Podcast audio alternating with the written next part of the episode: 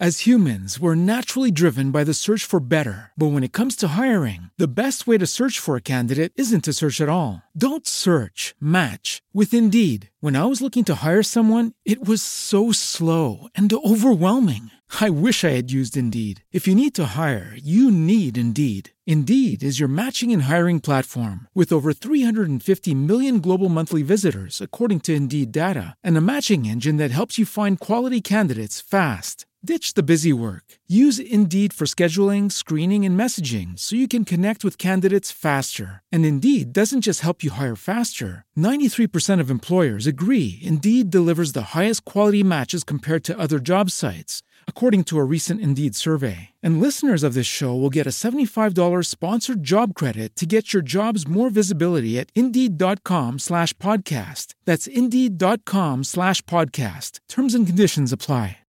El título de este mensaje es así medio telenovelesco.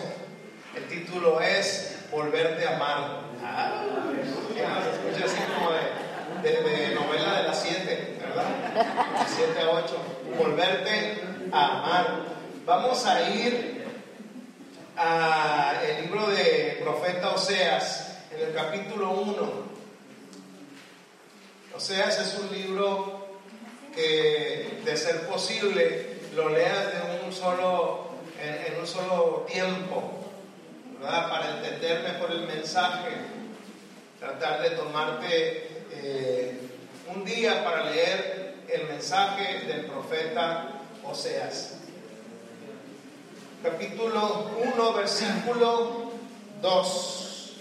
No voy a leer todo, solamente el versículo 2 y algún que otro versículo para eh, este mensaje. Dice el versículo 2, la primera vez que el Señor habló por medio de Oseas, le dijo, ve y toma por esposa una prostituta y ten con ella hijos de prostitución, porque el país se ha prostituido por completo, se ha apartado del Señor. Todo eso se escucha muy fuerte, se escucha muy fuerte porque era un mensaje profético. Era un mensaje eh, el cual tenía que ser recibido por el pueblo, era para el pueblo. Pero se pone interesante la cosa porque la vida del profeta estaba de por medio. Iba a dársele un mensaje al pueblo a través de lo que iba a vivir el profeta. No se le pide cosa fácil. Yo no sé qué edad tenía este profeta. Yo no sé cuánto tiempo haya orado con una pareja, pero, pero si nos pusiéramos a pensar el día de hoy, pudiéramos imaginarnos ahí al profeta imaginándose, soñando con Dios, dame una, si no es una Miss Universo, por lo menos una candidata, alguien que sea inteligente, que tenga dinero, que tenga una cuenta de banco ahí bien gorda, este, ay, no sé, lo mejor que, nosotros pudiéramos eh, tener en nuestra mente de lo que podría ser un buen prospecto, buena prospecto. Sin embargo, eso pudieron ser sus oraciones, ¿no? Una, una, mujer temerosa que te busque, que, que, que, me ayude en el ministerio y tantas ilusiones del profeta en sus oraciones pudiéramos imaginar. Y Dios le dice al profeta, ve allá a la zona rosa, allá a, la zona a, más difícil de la ciudad y toma a una mujer de la calle a una mujer prostituta. Y ya de ahí, desde que lo leemos, se escucha incómodo, se, lee incómodo. Ahorita lo estaba leyendo y Dios mío, que nadie se sienta ofendido, que nadie, ¿por qué no leyeron eso? Pero ese es el mensaje, esa es la realidad. Y, en el, y, no solamente iba a tener una esposa de eh, con estas características, sino que los hijos que iba a tener con esta mujer iban a ser hijos de prostitución. Y aquí no significa que ellos se iban a dedicar a eso, sino que está diciendo que esta mujer iba a ser infiel. Que esta mujer iba a ser infiel, iba a ser producto de, de la vida que ella llevaba, iban a ser en cierta forma, iban a llevar en su, en su simiente este ejemplo de vida, esta forma de ser, en su carácter, en su manera de proceder. Los hijos de ella también iban a ser así. Entonces, el mensaje eh, que vemos aquí era un mensaje para Israel. Y lo vemos en esta figura, una esposa infiel. ¿Sí? Una esposa infiel. ¿Por qué era infiel esta mujer? o de qué manera demostraba su infidelidad esta mujer? Bueno, ella se metía con hombres que no eran su marido. Israel, ¿en qué sentido era infiel a Dios? En primer lugar, por su devoción a los ídolos. A mí me resulta difícil ver a un pueblo como el de, al día de hoy, como lo es Israel, bueno, viéndolo hoy, ¿no? Que es tan, ah, tan devoto, pero en aquellos tiempos se había corrompido al grado de que hacían ídolos. Hacían ídolos el pueblo de Israel, porque generalmente le tiramos a, a, la iglesia tradicional, generalmente pensamos en iglesia, que no voy a decir el nombre, pero pensamos, ellos son los idólatras. Pero no, era aquí el pueblo de Dios que se estaba haciendo ídolos. Y un ídolo es aquello que ponemos por encima de Dios, del Dios verdadero, del gran yo soy. Eso es un ídolo. Y además, el pueblo de Israel estaba siendo infiel por haber abandonado a Jehová. Es decir, no solamente se hacía estas estatuillas y las adoraba y hacían todos estos rituales, sino que también habían abandonado a Jehová. Entonces el mensaje que vemos aquí eh, a través del profeta, donde se usa esta figura, donde se usa esta imagen, donde el, el, mismo profeta tiene que ir a tomar una mujer, en realidad es para que nosotros entendamos la relación entre Dios y su pueblo. Entre Dios y su pueblo. Y ahí entramos nosotros. De alguna manera nosotros cabemos en este mensaje. De alguna manera es para nosotros al día de hoy. Entonces, para los que no conocen la historia, el profeta tiene tres hijos con esta mujer y con los tres hijos también había tres mensajes.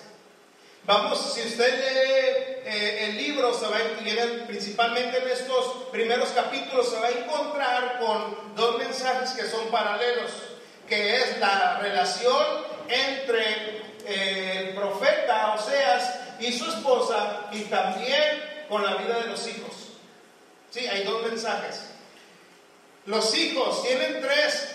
Dice ahí en el versículo 4 que primero les nació a uno que le pone un nombre bien bonito, se llama Jezreel, que significa Dios siembra. Y este nombre era, implicaba un mensaje. Y el mensaje era que iba a haber de alguna manera venganza por lo que había hecho Jehú. ¿Sí? Venganza por la maldad de Jehú. El segundo hijo es Loruhama. Loruhama, no sé cómo se lee por ahí en algunas versiones, Loruhama que significa no compadecida. ¿Por qué? Porque no habría compasión con el pueblo que rehúsa arrepentirse y alejarse del pecado. Dios le está diciendo, yo no me voy a compadecer de ti. Pero ¿por qué no me voy a compadecer de ti, pueblo? No porque me caigas mal, no porque no te ame, no porque no me interese cómo estás, sino porque rehusas alejarte del pecado rehusas alejarte de la idolatría. Y ahora, bien fuerte también el mensaje a través del nombre del tercer hijo. Se llama Loami. Y el significado es, no son mi pueblo. ¡Wow! Qué, tremendo eso, porque nosotros identificamos Israel Es el pueblo de Dios. ¿Verdad que sí? Él lo eligió. Él eligió a este pueblo y de alguna manera eh, ha estado ahí, lo ha amado a pesar de todo lo que es y aún Dios ahí insiste, yo no entiendo a veces cómo, pero Dios ama a Israel. Y aquí le está diciendo, ya no son mi pueblo. ¡Wow! Qué fuerte el mensaje profético. A veces tenemos la idea de que el mensaje profético es un mensaje así como que para hacernos sentir bien como que para darnos ánimo nada más y como que para que te va a llegar la casa que soñabas y el carro por el cual estás orando y, la idónea o el idóneo te va a llegar y pensamos que así es el mensaje profético, pero generalmente lo vemos en la Biblia, era un mensaje de juicio, un mensaje fuerte, un mensaje que quisiera estremecer la mentalidad y el corazón del pueblo para volverse a Dios. No son mi pueblo no son mi pueblo. Y ahora no me voy a meter en eso, pero imagínense la vida de estos hijos cargando con este nombre, porque eh, usted escucha a lo Ami y, este, ay, pues escucha bonito. Ami, la de la mochila azul, ¿verdad? De ojitos dormidores. Lo Ami, lo Ruama. Y yo, yo conozco gente que se llama así. Una vez alguien me decía, oye, Osvaldo, un familiar, ¿qué crees? Le puse a, mi hija, le, puse Loami, es un nombre bíblico. Y yo caí. Si es bíblico, pero significa, no es mi pueblo. En realidad es un reclamo de parte de Dios hacia el pueblo. Pero bueno, no me voy a meter en eso. ¿Por qué le dice, no son mi pueblo? Porque insisten en pecado. Insisten, o sea, no nada más rehusan alejarse del pecado, insisten. Se les advierte, se les habla. O sea, es contemporáneo del profeta Isaías y conocemos la profecía de Isaías, una profecía fuerte, pero también poniendo a Dios como un Dios de amor, un Dios eh, de esperanza, un Dios que perdona. Él habita con el quebrantado y humilde de espíritu, ¿verdad? Así dice el profeta Isaías, wow, amor, misericordia, gracia. Pero a pesar de eso, ellos insisten en vivir así. me estoy emocionando, aleluya. Entonces, Fíjense, se, pone bien interesante el mensaje porque el profeta va y saca a esta mujer de la calle, la va y la saca de la prostitución, pero ¿qué creen? A lo mejor ya saben, esta mujer prefiere irse de la casa, renuncia al beneficio de estar protegida, renuncia al beneficio de tener el amor, el calor del hogar, de una familia, renuncia a y prefiere irse a la calle. ¡Wow! ¡Qué tremendo! ¡Qué tremendo! Después de darle estos tres hijos al profeta, vuelve a la calle, prefiere abandonar a su esposo que abandonar las infidelidades. Y así, con esta historia, se está queriendo dar un mensaje. ¿Cuál? que el pueblo de Dios ha sido infiel a Dios. Que el pueblo de Dios de alguna manera le ha sido infiel. Todo en la Biblia es un mensaje para nosotros. ¿Sabe qué significa el, nombre Oseas? Oseas significa salvación. Desde el nombre del profeta ya tenemos un mensaje, salvación. Y es lo que el Señor quería ofrecer al pueblo y ha querido ofrecer siempre.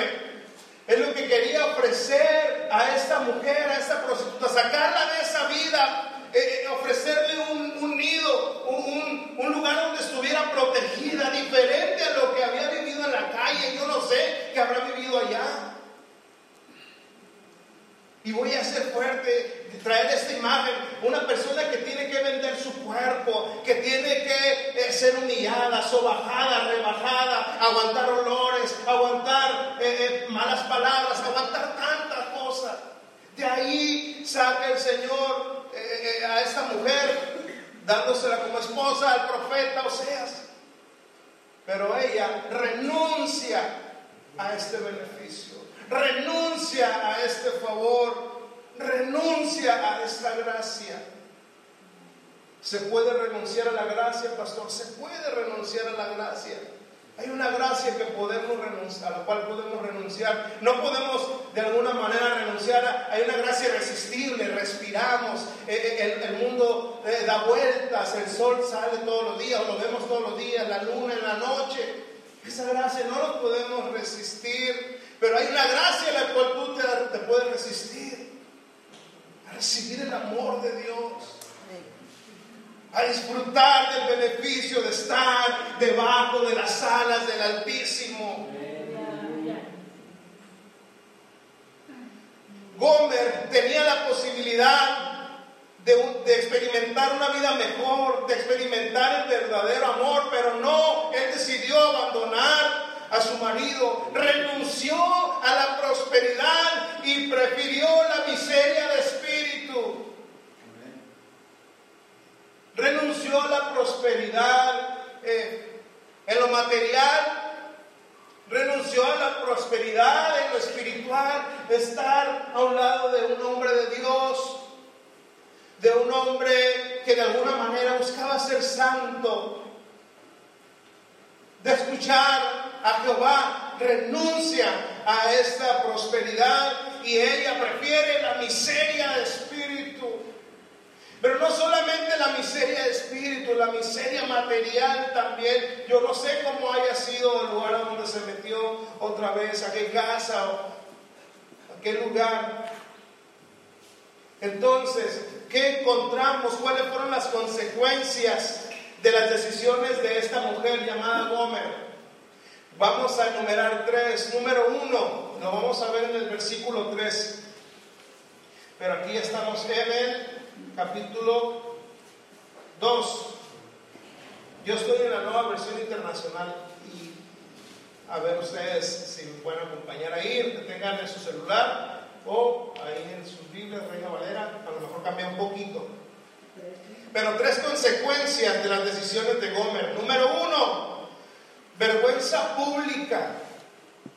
Vergüenza pública. Versículo 3 dice, de lo contrario, la desnudaré por completo, así dice la NBI.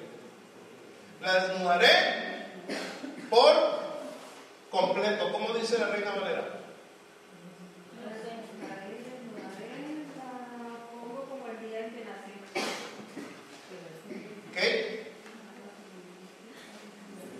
La desnudaré por completo hace referencia a una vergüenza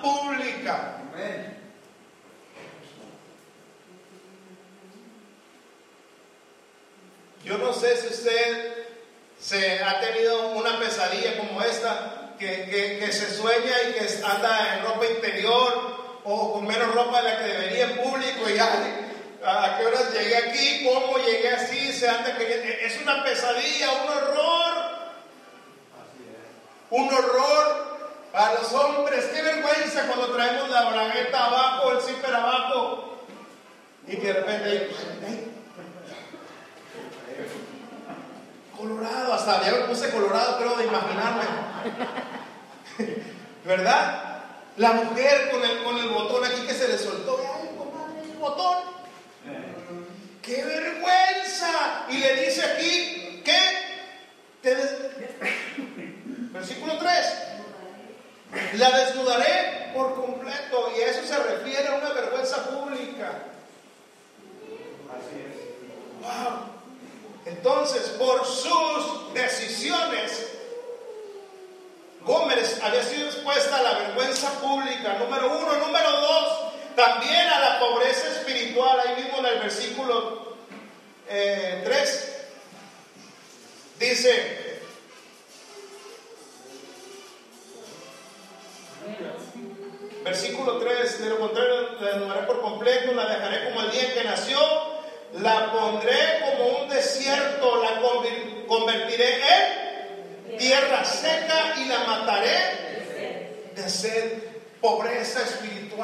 mataré de sed, la mataré de sed. En la Biblia vemos que Jesús, el Espíritu Santo, es, agua. Se, expresa así o se muestra así a nosotros como agua, como vida. ¿Verdad que sí? Y aquí se la mataré de sed. Pero no porque Dios realmente así lo quiere y que sea el plan de Dios. Ahorita nuestro hermano decía, nos alejamos de Dios y nos enfriamos. Y de alguna manera es porque dejamos de beber del agua de vida. Nos alejamos de la fuente inagotable. Y entonces sí, definitivamente tenemos sed. Y llegamos aquí el domingo y, con la lengua de fuera y dame de beber, Señor, de tu manantial. Y por supuesto que lo hacemos. ¿Por qué? Porque tenemos sed. Porque estuvimos lejos. Esta mujer se alejó tanto que se sometió a esto, pobreza espiritual. No sé si te ha pasado, de alguna manera huyes de Dios y tratas de, ocupar tu mente en tantas cosas menos en lo que debemos, pero sientes que nada te llena. No te llena la televisión, no te llena estar con tu pareja, no te llena estar con tus hijos, te ríes y vuelves a recordar tu miseria. Vuelves a recordar tu tristeza, vuelves a recordar tu situación. ¿Por qué? Porque hay pobreza espiritual. Aush. En el versículo 4 dice, no tendré compasión de sus hijos, porque son hijos de prostitución. Dice, no tendré compasión de sus hijos. La, tercera consecuencia de las decisiones de esta mujer fue desastre familiar. Digan desastre familiar. Desastre familiar. No tendré compasión de sus hijos. Con nuestras decisiones, nosotros arrastramos a nuestros hijos a una buena vida o a una mala vida. Y esa es una realidad. Ahora llegará el momento en que nuestros hijos decidirán diferente. Y, van a decir, yo no quiero vivir como mi papá o mi mamá han vivido, no quiero ser así. Yo he escuchado a gente, no quiero ser doble cara, no quiero, no quiero.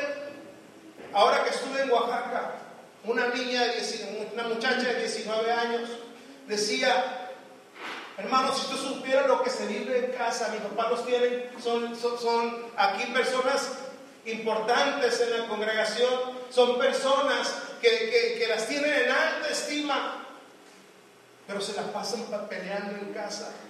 Mi papá me dio una cachetada porque le dije, no me acuerdo qué, yo no quiero eso. Yo he decidido que no quiero esa vida. Yo quiero servirle a Dios. Yo quiero seguir al Dios verdadero. Hay gente que, que, que toma esta decisión a pesar de la historia, pero es una realidad. Nosotros arrastramos a nuestros hijos, llevamos a nuestros hijos a una mejor calidad de vida o a una peor calidad de vida. Le dice el Señor, de alguna manera, no tendré compasión de tus hijos. Desastre familiar. Voy a enumerar número uno, vergüenza pública. Número dos, pobreza espiritual. Y número tres, desastre familiar. Yo quiero que Samuel pase ahí, pase, vamos a, a poner ahí un poco de música de ambiente. Si quieres poner el celular, ahí con un poquito de música de fondo. Ahora, vamos a ver, vamos a conocer un poquito más el corazón de, de Gomer. ¿Qué estaba pasando con esta mujer? El versículo 8 y me estoy brincando un montón de cosas bien importantes. Yo estaba ahí, ahora sí que hablando con Dios y tratando de, de filtrar bien qué hablar de este mensaje y qué no. Versículo 8 dice, ella no ha querido reconocer que soy yo quien le da el grano, el vino nuevo el aceite. Uno de los problemas de Gomer es que se sentía autosuficiente. se sentía ah, que ella podía de alguna manera obtener las cosas por mérito propio y quizás en el fondo era una cuestión de orgullo. Ese orgullo la llevó a entregarse cada día a diferentes hombres para tener algo de pan. Lo dice el versículo 8. No ha querido reconocer que soy yo quien le da el grano, el vino nuevo y el aceite.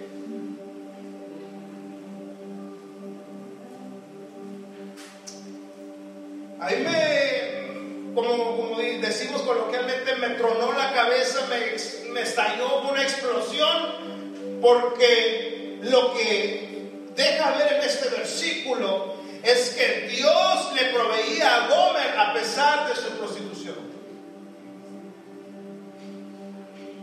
De que Dios era, seguía siendo el proveedor de esta mujer a pesar de su infidelidad. A pesar de su lejanía. Porque dice, ella no ha querido reconocer que soy yo. Soy yo el que le ha dado todo. Ella piensa que es por su cuerpo, ella piensa que es por su infidelidad. No soy yo el que le ha provisto cada cosa. Dicho de otra forma, ella no necesita prostituirse. Aquí es un tema de, gracia. Ya le estaba diciendo, ella no necesita hacer eso. Dios no quiere que, que hagamos eso. Que busquemos en otro lado. Que vayamos ella no ha querido reconocer que yo soy quien le da el grano, el vino y el aceite. Y además dice, yo le he multiplicado la plata y el oro cada peso. Y a ti yo se lo he multiplicado aún cuando estaba en los brazos de otro hombre.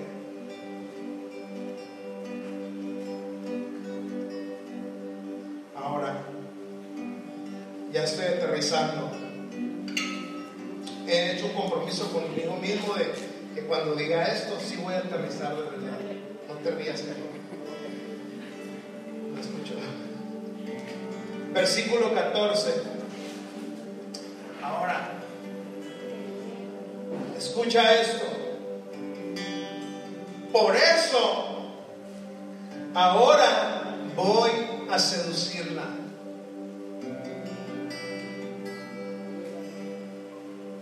Me la llevaré al desierto y le hablaré con ternura.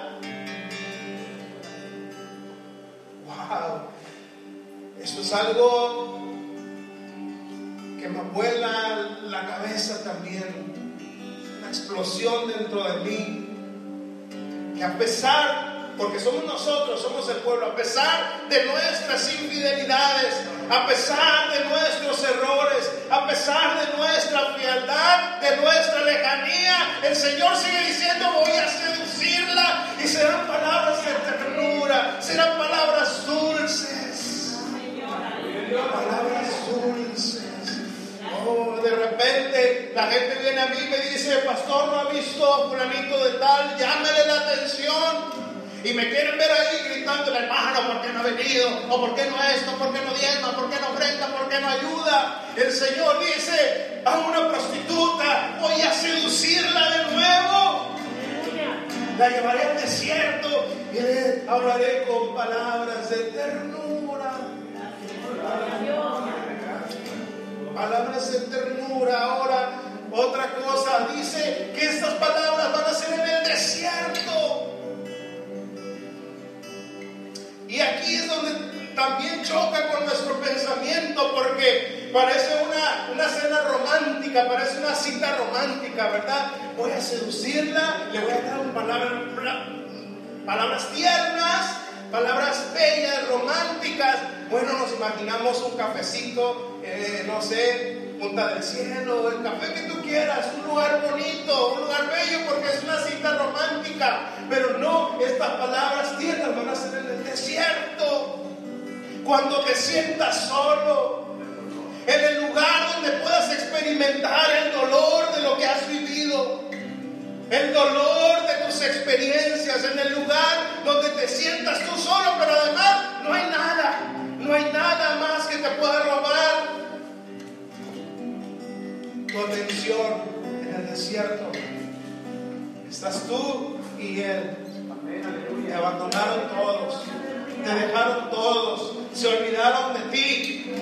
Pero ahí está el Señor, prepara una mesa bella, un, un mantel muy bello, un, un, espumoso ahí, no sé, lo que te guste comer, lo que te guste cenar, te lleva a la mesa, te, saca la silla para que te sientes con palabras tiernas te dice, ven a mí, te he esperado, te amo, con amor eterno te he amado, por lo tanto te prolongué mi misericordia. Esas palabras bellas, esas palabras tiernas, no las vas a eh, eh, eh, escuchar ahí en el, en el lugar más bello.